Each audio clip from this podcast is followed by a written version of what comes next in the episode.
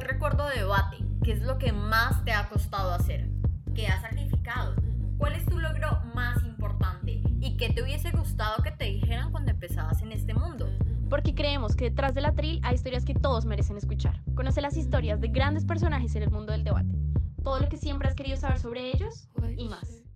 Todos, yo soy Ana María Díaz. Y yo soy Laura López. Y somos debatientes de la Sociedad de Debate de la Universidad del Rosario en Colombia. En este episodio les traemos desde Colombia a un gran debatiente que queremos muchísimo, Andrés Pacheco, para hablarnos sobre su carrera en debate, sus experiencias más significativas y cuáles son sus futuras expectativas en debate. Andrés es debatiente de la Universidad de los Andes y es el actual campeón nacional de debate en Colombia. Hola Andrés, gracias por acompañarnos hoy. Hola Laura, hola Ana, muchas gracias a ustedes por invitarme. Eh, qué bonito estar acá. Bueno, Andrés, queremos que empieces eh, contándonos una anécdota, una historia de cuando entrabas en debate. Uf, bueno, em, cuando yo entré a debate me acuerdo mucho que era un equipo pues demasiado incipiente el de los Andes, era apenas como la primera generación de debate en mi universidad y mm, me acuerdo que con un compañero, Juan Pablo Gómez, nos decían que éramos como los que más potencial teníamos, ¿no? Entonces, a nosotros, evidentemente, como súper primíparos en el tema, no sabíamos absolutamente nada de debate, eh, nos creímos, mejor dicho, la última Coca-Cola del desierto. Y me acuerdo que nos llevaron a entrenar al Rosario eh, con la intención maquiavélica de que nos volvieran mierda para que se nos bajara el ego, porque era muy importante eso, eso, eso de que se nos bajara el ego. Entonces yo me acuerdo que fui y mi primer debate fue contra Ángela Parra y Paula Valle. Em, y yo juré que, mejor dicho, yo sabía todo en del mundo y separaron a Ángela y Paula y evidentemente creo que nunca más en la vida me han destrozado tan duramente como esa vez. Bueno, seguramente sí muchas veces, pero esa creo que fue la más memorable. Em, entonces sí me pareció como un ejercicio muy bonito porque ahí me di cuenta, yo creo que de algo que todo el mundo tiene que aprender y que uno aprende mucho en debate y es que uno tiene que tener mucha sencillez eh, y que pues a partir de la sencillez es que uno puede aprender y crecer mucho en debate y en la vida. Pero creo que debate es una herramienta que le enseña mucho a uno eso. Y como lo dices, tú fuiste una de las primeras generaciones de los Andes y como de las primeras personas también que yo conocí de los Andes. Cuéntanos eh, sobre tu experiencia en los EMUDES, a cuáles EMUDES has asistido y cuéntanos cómo, cómo ha sido esa experiencia y cómo ha sido también como la comparativa desde el primer CEMUDE del que fuiste hasta el último. Em, bueno, pues eh, CEMUDES para mí han sido yo creo que la montaña rusa y, la espinita más fuerte que tengo como en mi vida como debatiente. Yo fui, al primer CEMU que fui fue al CEMU de Córdoba, realmente fue mi primer torneo en la vida, yo pues fui como sin mucha expectativa, como bueno, pues eh, vamos a aprender, eh, pero con mi compañera en ese momento que se llama María Alejandra, pues nos fue más o menos decente, eh, pues para hacer el primer CEMU y mi primer torneo, y pues obviamente digamos que fui mejorando mucho con el tiempo, pero para la gente que no sabe, yo nunca habré quedado como debatiente en un Semude. Eh, en el último Semude, pues eh, fue, digamos, como una montaña rusa muy grande de emociones, porque, eh, digamos, que veníamos con altas expectativas, creo que éramos un equipo muy fuerte, em, y pues por muchas cosas de la vida realmente como que no pudimos demostrarlo en ese Semude. nos ganó, nos ganó este, como la, la, la dificultad emocional del Semude nos ganó. Entonces fue, fue difícil y realmente creo que entonces se mudé para mí es una experiencia muy chévere porque creo que aprendí mucho y ahí fue como donde me enamoré de debate y donde conocí un montón de gente muy chévere, pero también ha sido una experiencia quizá traumática y dura que quizá quisiera como mejorar o sí, como sanar de alguna forma en futuras ocasiones, si es posible. Eso les cuento yo. Andresito, háblanos un poco sobre ya, digamos, el, el SEMUDE más reciente, que fue SEMUDE Perú. ¿Cómo fue SEMUDE para, Perú, de, Perú para ti? digamos que mucha gente no sabe, quizás lo vayas a, decir más adelante, pero tuviste un gran, digamos, como un problema en la última ronda, que más allá de un problema fue como una decisión. Entonces, cuéntanos un poco sobre esa decisión, por qué tomaron esa decisión, qué representó esa decisión para ustedes. Bueno, pues este, sí, sí, fue, fue súper polémico, me acuerdo mucho ese día. Eh, pues en SEMU de Perú, eh, yo, pues y mi compañera, digamos que estábamos teniendo unos días y unos debates muy buenos y unos debates donde no nos iba muy bien. Y el último día, digamos que fue una gran decepción porque mm, vimos la sala y nosotros pensábamos que estábamos en una bin room y yo me puse muy mal. Yo la verdad eh, me puse muy mal y dije, no, Manuela, ya no tiene sentido esto, em, no vayamos a debatir. Y, mm, y como que hubo una, un, un problema, digamos, muy grande, em, como a partir de ese comentario que yo hice, como que estábamos muy predispuestos y al final decidimos que lo, más, lo mejor era no, era no debatir esa ronda. Em, después nos enteramos que era una bowl, que probablemente hubiéramos breakeado bajito, pero que hubiéramos breakeado y pues si hay algo que uno, pues digamos, aprende con el tiempo como debatiente es que después del break es un torneo nuevo, entonces que cualquier cosa se hubiera podido, pero, em, pero sí, digamos que fue una decisión que al día de hoy quizá yo creo que no sabemos si fue la mejor decisión o la peor decisión. Yo creo que estuvo bien en términos emocionales porque, pucha, Semu es duro, o sea, es, es duro y yo creo que llegar a, eliminatorias en, en, un Semu debe ser muy, muy tensionante y todo puede pasar. Pero pues claro, igual a uno le queda esa espinita de, pues que hubiera sido, sí. Eh, si quizá nos hubiéramos como, pues estoy de acuerdo en debatir esa ronda, no sé. Fue, fue, fue quizá yo creo que la experiencia más traumática que yo tuve en mi vida como debatiente y muy triste porque pues estoy muy cercano a graduarme y con todo lo que ha pasado con la pandemia pues veo más lejana la posibilidad de poder ir a por lo menos decir que la, la última es la vencida, no sé, eh, con respecto al break en Se Mude. Andrés, pero eh, ¿qué otras cosas pasaron en Se Mude que te llevaron a tomar esa decisión? ¿Fue simplemente que tú te viste en esa sala y creíste que ya estaban súper fuera del break? ¿O, ¿O qué fue? ¿O qué más fue? Pues yo creo que, pues hubo, digamos, como momentos donde yo creo que el problema, el problema que uno puede tener con su pareja siempre es como que uno no comunica lo que está sintiendo.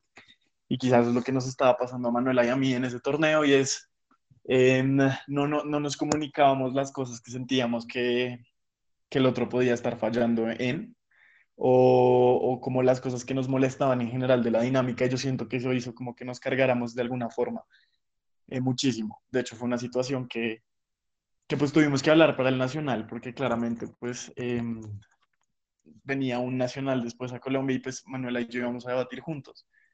Em, entonces fue, fue obvio un tema como, bueno, todo esto que pasó, eh, qué fue lo que pasó y pues tenemos que hablarlo. Yo creo que si les resumo eso que pasó en Semude fue como una falta de comunicación y que uno guardara cosas como eh, que tensionaban la relación de pareja.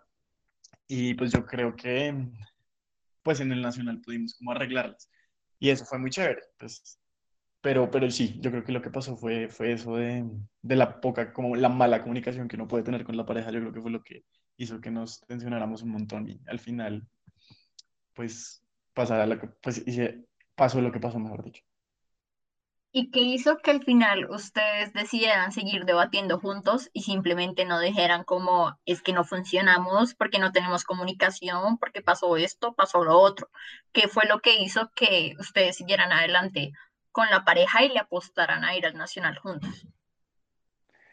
Pues yo creo que dos cosas. Yo tengo mucha admiración por Manuela. Eh, yo la tuve pues desde el primer día que la vi debatir. Manuela es pues una novata. Ella entró eh, literalmente seis meses antes de ir a, eh, seis, no, seis meses antes de ir al Nacional de Medellín conmigo y, y, pues yo la vi, yo dije pues eso, es alguien que tiene mucho potencial, es alguien al que admiro, a la que admiro mucho y fuimos construyendo una amistad muy bonita. Y pues yo creo que esas cosas se sobreponen sobre, pues sobre los problemas, o sea, en últimas debates es un ejercicio que de alguna forma también te une muchísimo con la persona. Y siempre pasa sobre todo con la pareja de debate que uno tiene, porque literalmente son tres días eh, mínimo, mínimo, así si uno no briquea, mínimo son tres días de mm, que tú estás al, al, algo así como el 80% del día con una persona hablando solo con esa persona. Entonces creo que es imposible no generar un vínculo grande. Y yo siento que pues ese, ese espacio y pues otros hizo, hizo que con Manuela construyéramos una amistad que en últimas hizo que permitiera que pudiéramos hablar del tema, permitiera que pudiéramos decir como, bueno, pues nos pasó esto, pero lo que queremos hacer es mejorar, igual a nosotros nos gusta debatir juntos y pues siempre para adelante.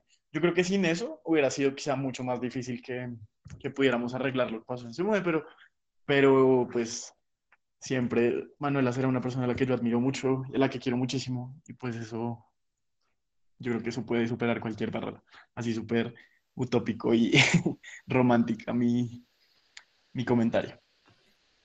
Andresito, ya que nos hablas un poco sobre esto, sobre las parejas de debate, háblanos un poco sobre las parejas de debate que has tenido en tu carrera, que digamos que hasta ahora Manuel ha sido como tu pareja más estable, por decirlo así, con la que fuiste a Semude, con la que te ganaste un nacional, pero antes de eso como que habías debatido con mucha gente, debatiste con Alejita, debatiste con Juan Pablo, entonces cuéntanos un poco sobre como la inestabilidad que al final como que alcanzaste estabilidad con tus parejas de debate.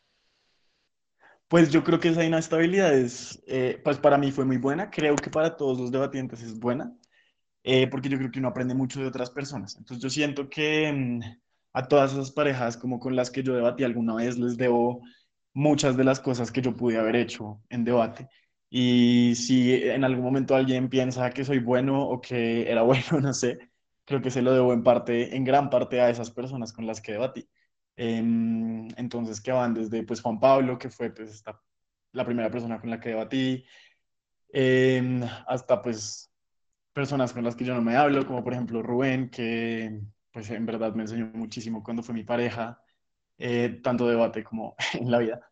Y pues yo creo que esa inestabilidad es muy chévere para uno porque uno aprende a conocer como otros estilos de debate, pero también otras ideas, em, otras formas de ver como el mundo y yo creo que eso es, es valiosísimo para cualquier persona.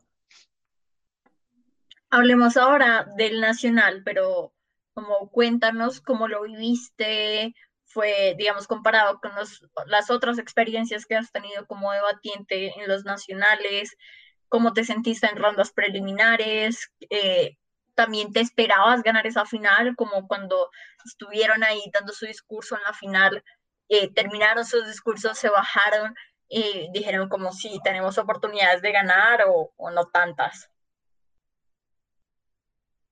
Bueno, pues en el Nacional, de hecho, eh, nosotros sabíamos que un tema pendiente con Manuel era hablar de lo que había pasado en Semude.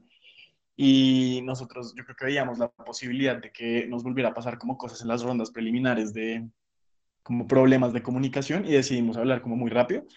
Creo que en el momento en el que hablamos las cosas mejoraron un montón y nos comenzó a ir bien, pero igual al final, incluso el día del break, teníamos mucho miedo de que no nos fuera bien siento que fue, fue como un gran aprendizaje porque tendemos a ser muy inseguros los dos sobre, pues, en general, las cosas que hacemos.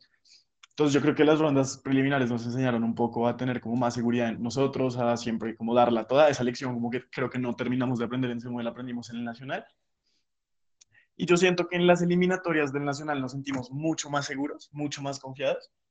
Y al llegar a la final, digamos que mm, creíamos que teníamos un caso, o sea, era una final muy dura, era, era una final muy dura para los que no saben, pues em, había un equipo excelente que es admirable, el externado, eh, que son Mafe y David, em, en primer gobierno, en la primera oposición pues estaban los duros de duros que eran Juanita y Jorge, en la, en la baja del el gobierno estaban Rupert y Lina, y nosotros estábamos en la baja de Opo y pues era un debate en principio súper difícil, que ya habían dicho, creo que casi todo en la alta de oposición, pues Juan, Jorge y Juanita, aunque probablemente ellos piensen que, que, dijeron todo, no lo sé, pero digamos que lo que pasó en esa final fue que vimos como una línea de, de extensión muy el estilo de Manuela y, y mío, y nosotros pues decíamos, bueno, pues es eso todo nada, o, o, o, es algo brillante o es algo muy bruto, y pues decidimos igual lanzarla,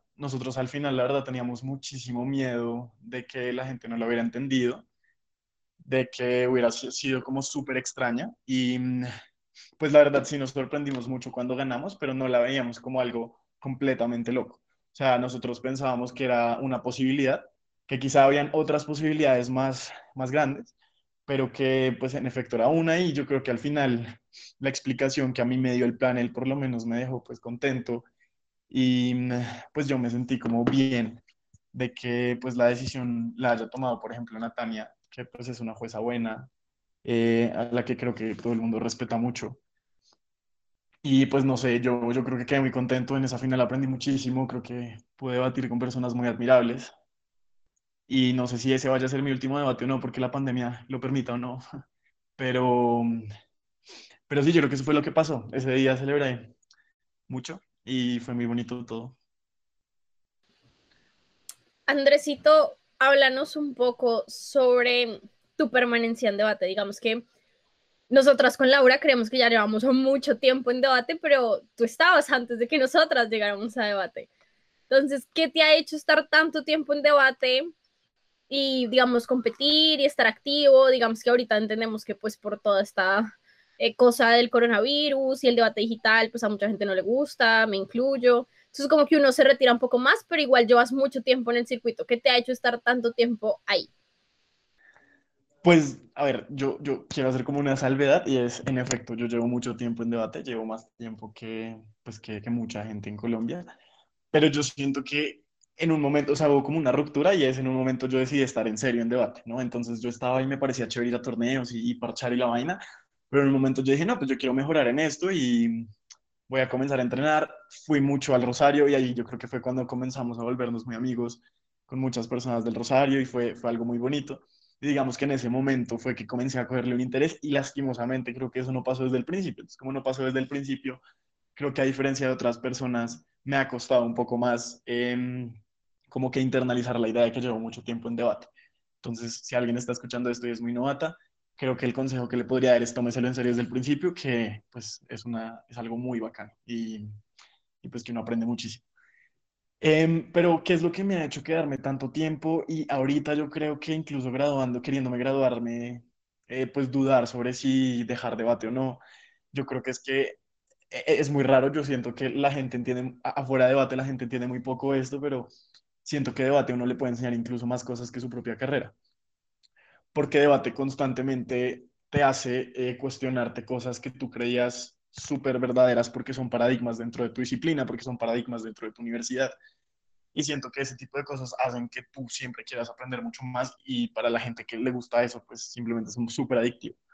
Creo que el ejercicio como competitivo, pucha, es, es como una droga. O sea, siento que mm, ese, esa adrenalina que uno siente cuando sale de una sala en donde siente que le fue bien o le fue mal y que literalmente uno se queda callado durante cinco minutos pasmado como si hubiera visto, mejor dicho, un asesinato. Es muy masoquista, pero de alguna forma es chévere. O sea, es chévere como esa sensación eh, de adrenalina tan constante que uno vive en los torneos, que precisamente lo que estabas diciendo, Ana, yo siento que uno no, yo no la he vivido en los torneos virtuales. De hecho, a los primeros que fui me aburrieron mucho ah, yo soy muy una persona de contacto, pues de ver a la gente, escucharla como cara a cara y la cámara a mí no me gustó mucho. Em, pero yo siento que eso es lo que a uno le termina gustando debate y diría que en general, no solo a mí, o sea, siento que esa idea de que tú puedas aprender constantemente cosas y esa idea de estar siempre estimulado por estas sensaciones tan chéveres de los torneos, es lo que hace que la gente se quiera quedar y lo que hace que la gente le guste y que sea quizá más chévere que otros, otras eh, actividades como, no sé, o, o cualquier otro tipo de formato de debate que uno haga que no sea BP, ¿no? Em, y pues siento que eso es un poco como que es muy chévere y siento que así uno diga como, pucha, estoy muy viejo, em, pues como que a uno le termina gustando muchísimo y muchísimo la gente que, que va y eso hace que sea como muy encarretador. Bueno, ya a lo largo de esta entrevista nos has como venido diciendo que tienes, o sea, sueles tener como poca confianza en ti, que a veces también como que te cuesta eso. ¿Por qué crees que tengas como este síndrome del impostor, Andresito? Pues qué curioso, yo hace poquito fue que escuché lo que era el síndrome del impostor, que, dicen, no sé, no sé, yo creo que tiene mucho que ver con... Yo cuando estaba en el colegio me iba muy mal, eh, me iba súper, súper mal, yo perdí tres años entonces creo que la gente cero que me tenía fe, ¿no? O sea, me echaron de dos colegios distintos, yo era como el típico niño rebelde o vaguísimo que todo el mundo pensaba súper bruto. No me lo creo. pues, o sea, no me lo creo. O sea, yo veo a Andrés y Andrés es un niño ñoño como nosotros, como toda la gente que hay en debate. Sí, 100% que ahora yo creo que esa es como la, la imagen que doy, pero no, antes yo era una lacra completa, o sea, yo, yo, yo no hacía nada en el colegio, ah, me la pasaba que tomando en el parque, como del, o sea, no, súper grave, súper grave todo. Entonces siento que como que ese tipo de situaciones me generó muchas, me generaron muchas dudas. Y mm, bueno, hasta que fue 11 digamos que uno, pues que tenía que presentarme como a las universidades y esto, pues me fue súper bien, solo hasta ahí, hasta entonces, como que dije, como no, pues ya pongámonos serios, y me fue muy bien, la verdad. Em, como que ahí fui feliz y desde ahí como que creo que he reconstruido un poco esa confianza tan rota que tengo desde niño. Y yo siento que debate fue muy importante para mí por eso, porque también me ayudó a tener esa confianza, pero eso no quiere decir que porque uno gane un torneo, le vaya bien, pues yo creo que inmediatamente pues ya te- seas, seas eh, súper confiado en ti mismo, porque creo que incluso cuando tú te sientes súper bueno y tienes el ego muy alto, eso no es necesariamente confianza, sino es todo lo contrario, es, es que estás súper inseguro y tu forma de validarte es como queriendo mostrarte súper ególatra, entonces pucha, siento que ese tipo de, eh, de cosas que uno vive en debate que hacen que a uno se le suba el ego y de repente vas a un debate que te lo baja de uno, es chévere porque te ayuda a construir tu confianza, pero también es difícil porque en algunos momentos la puede dejar incluso más abajo, cuando creo que uno tiene como trust issues como, como yo.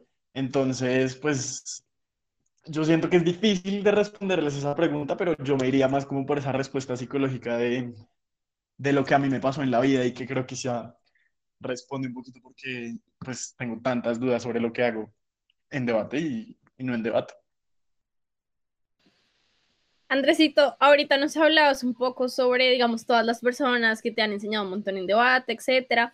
Y en este capítulo siempre hablamos un poco también sobre, digamos, la vida privada de la gente más allá de lo académico de debate, ¿no? Siempre hacemos la misma pregunta sobre cómo es tener una relación en el circuito, lo bueno y lo malo. Y en tu caso particular, sabemos que fue una relación que duró un tiempo considerable y que fue a distancia además. Entonces, cuéntanos un poco sobre esa experiencia, pero también cuéntanos un poco sobre cómo sobrevivir a una relación a distancia, que realmente es distancia porque son otros países. Entonces, ¿cómo, cómo fue tu caso? ¿Cómo fue su caso? Y pues pese a que ya la relación no está, ¿cómo hicieron que fuera fructífera? Pucha, pues yo creo que eh, el contexto importante para la gente es, es, yo soy pésimo para la relación. Yo duro muy poquito en relaciones y pues mi relación más larga, pues evidentemente fue con esta persona de la que hablan, que fue Rubén. Em, y pues yo creo que eso, eso independiente de todo lo que haya pasado, es, em, pues es un caso muy particular, ¿no? Porque lo que ustedes dicen como una relación a distancia, em, con una persona de otro país, que antes de que estuviéramos juntos conocí poco tiempo. Yo siento que todo depende mucho de qué tan firme esté uno. Siento que mm, algo que he aprendido con mis múltiples fracasos en relaciones, donde la metida de la pata la he hecho yo, es que em, yo siempre siento que siempre que uno quiere estar con alguien, uno puede. Em, obviamente hay ciertos límites, como que la relación no sea tóxica y que la otra persona esté dispuesta a, a cambiar si, si es así.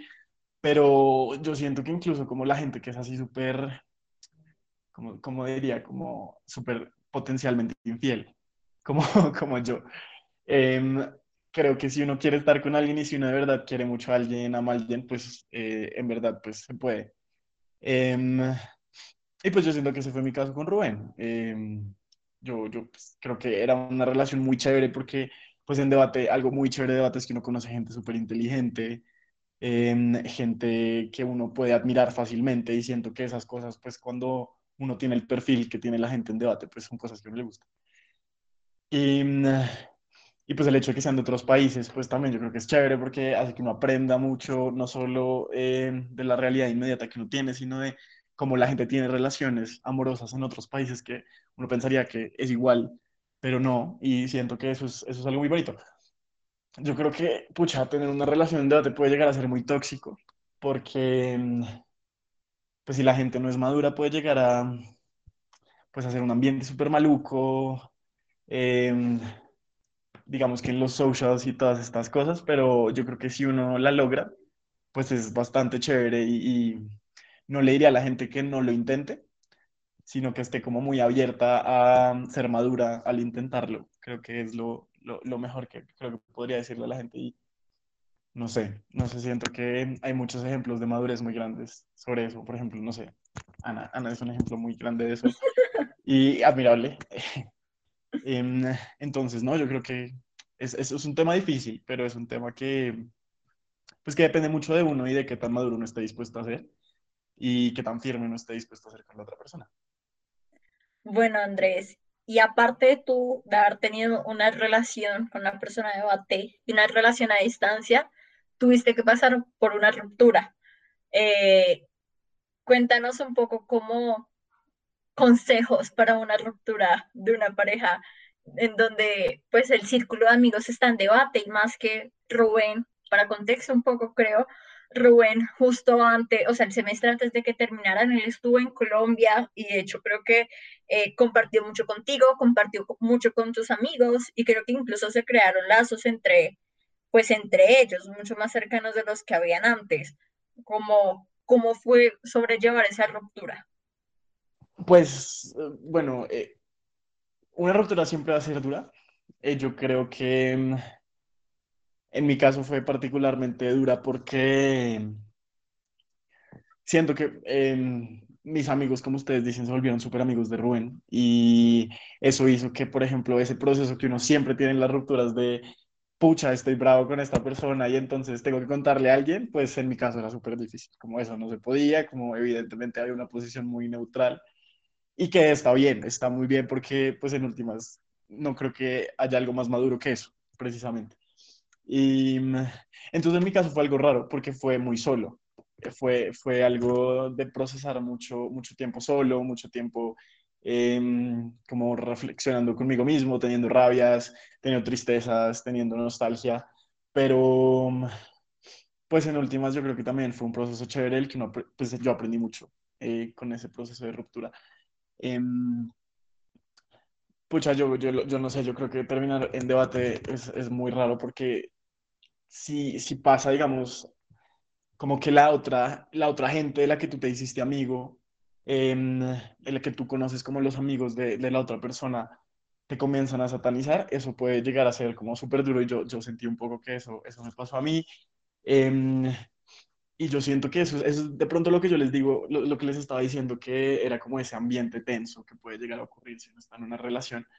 Pero, pero pues no, yo no, o sea, no tengo rencor por absolutamente nada. Creo que a todo el mundo que conocí fue, es gente maravillosa, y incluyendo obviamente a Rubén. Eh, creo que fue el proceso más largo de, ruptura que tuve. La rabia, evidentemente, se me quitó al mucho tiempo, pero, pero es chévere que uno se dé cuenta de esas cosas después, como verlas y ver después uno como cuánto maduró. Creo que es súper chévere y es súper importante. Creo que, creo que debate es como una olla a presión si ustedes ponen a pensar en todo lo que he dicho. Como que es literalmente un, entrar a algo que acelera un montón de procesos en uno, ¿no? Un proceso de tener confianza en uno mismo, un proceso de ser más maduro, un proceso de aprender. Y, y yo creo que eso es como lo, lo, especial y lo que lo hace como tan único, ¿no? Que hasta incluso algo tan común como una relación de pareja en debate puede ser algo así como tan una olla a presión donde todo es más rápido, todo es mucho más, son muchos más aprendizajes, mucho más efectivos. Y creo que eso es, es muy raro realmente, creo que eso no pasa en ningún otro contexto, o por lo menos yo no conozco ninguno. Vale, Andresito, ahora nos vamos con nuestra sección de preguntas rápidas. Entonces ya está, ya, ya se escucharon nuestros capítulos, no te puedes demorar mucho. De una. Listo. ¿Mejor torneo al que ha sido? El Nacional de Bucaramanga. ¿Peor torneo al que ha sido? CEMU de Chile. ¿Competencia más fuerte como equipo? TRD, um, no me acuerdo qué año era eso, 2018, creo. Sí. Hay que cambiar esta pregunta. Hay que cambiar la formulación de esta pregunta, siempre nos pasa lo mismo. Y es como el equipo con el que siempre te enfrentabas y como era súper ah, fuerte para ti. Con Juanita y Jorge. Siempre fueron como a las personas a las que yo admiraba muchísimo así como, fue pucha, como algún día quiero ser así, así. Top 3 de personas más guapas del circuito. Eh, mujeres, ¿sí puedo hacer un top 3 de mujeres y un top 3 de hombres? O... Sí. Bueno, entonces de mujeres yo pondría a Sabrine Yermak, um, pondría a quizá Isabela Cagua de Colombia, sí, a Isabela Cagua de Colombia. mira, sí. Y ¿a quién más? Y pucha, no sé. Eh, les debo la tercera. Y de chicos, yo creo que pondría a, en primer lugar a José Villegas de Colombia. Yo creo que en segundo lugar pondría a Simón Martina Pérez, él siempre me parece muy guapo. Y en tercer lugar pondría a, a tu novio, a- a- Ignacio. Sí, Ignacio. Es tu novio, ¿cierto? No la Sí, cagué. sí, sí, sí, sí. Sí, es él. Sí, sí, Ignacio también es muy guapo. Muchas gracias. Sí. Em, posición favorita y posición que odias. Mi posición favorita es el látigo de oposición y odio eh, profundamente el viceministro de gobierno. Ok. Peor moción debatida. Em, yo creo que la de LGBT ¿cómo es que era? La de, esta casa incluiría la P de pedofilia en Ah, LGBT.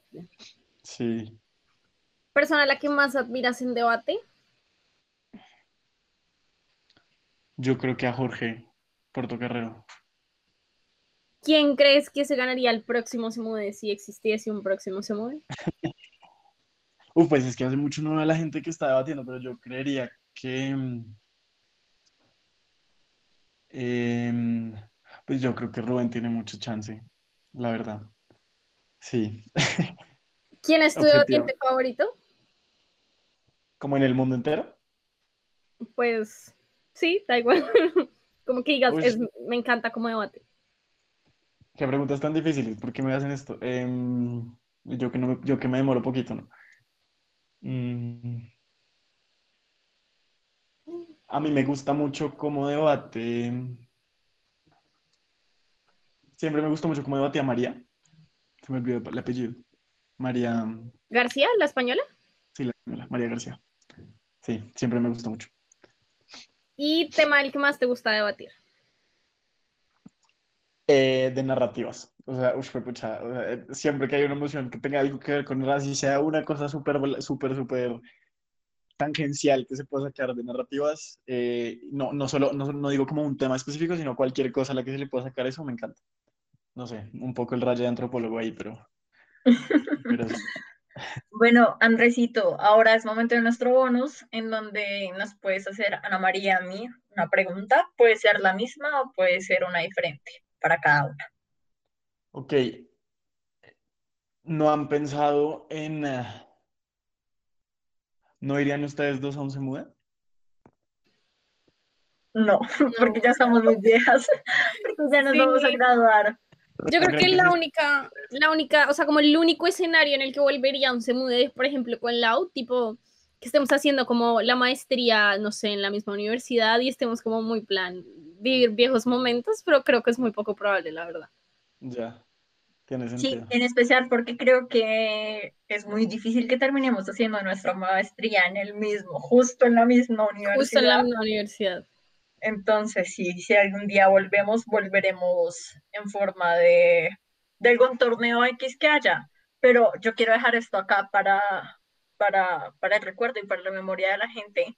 Ana María y yo estamos, hemos estado a punto de batir dos veces este año. Dos veces. La vieja súper segura, o sea, de verdad, sí, Lau, hay que estudiar, mejor dicho, no, una clase a Diego, de verdad, la vieja más montada la había en el cuento como cuatro días antes, o cinco días antes. No la hago, tengo que trabajar, no puedo. Dos veces. me la. Oigan. O sea, si no hemos debatido juntas, que nosotros ya debatimos juntas una vez, pero si no, no hemos debatido juntas últimamente, es culpa de Ana María y no mía. Yo solo tengo que decir que es cierto, pero en mi defensa, la vida de adulto es una vida muy ocupada, Ah, marica. O sea, uno ya no controla sus tiempos. Claro que sí, yo también soy una, una adulta, una cuasi adulta que pero- trabaja. Sí, es verdad que es más difícil, es, es. No crezcan, quédense en debate todo el tiempo. Literal, es una trampa, no salgan. Sí. Bueno, Andresito, ya para terminar, ¿qué le hubieras dicho? Eh, pues ya nos dijiste un poco qué le dirías al Andrés novato, pero ¿qué le dirías al Andrés eh, que está a punto de ir a Semude del año pasado, Semude Perú? que asuma responsabilidades, como que es muy fácil, y yo creo que esto es una enseñanza para todo el mundo, ¿no? Que es muy fácil echarle la culpa como a cosas externas y a, y a, mm, me parezco como escribiendo un libro de emprendimiento, ¿no? Como de autoayuda. Pero, pero básicamente, no, no, no, que es muy fácil en serio echarle la culpa como a todas las cosas que no son uno. Siempre la culpa puede ser de algo más y nunca de uno, y yo creo que la única forma en la que uno puede mejorar, superarse, hacer las vainas bien, no desistir es tomando responsabilidad y yo siento que si yo hubiera hecho eso quizá en ese mood del año pasado las cosas hubieran sido muy distintas. Entonces sí, ese es como el consejo que daría. Voy a coger toda esta entrevista y voy a escribir un libro de emprendimiento. O sea, pucha, es que ya me veo millonario, en verdad. Coaching con Andrés. Literal. Andresito, muchísimas gracias por acompañarnos hoy. Nos divertimos mucho. Muchas gracias también a las personas que escucharon este capítulo hasta aquí. Recuerden que nos pueden seguir en nuestras redes sociales. Estamos en Instagram como arroba detrás de la tril. Síganos también en Spotify y no se pierdan el resto de nuestros episodios. Chao.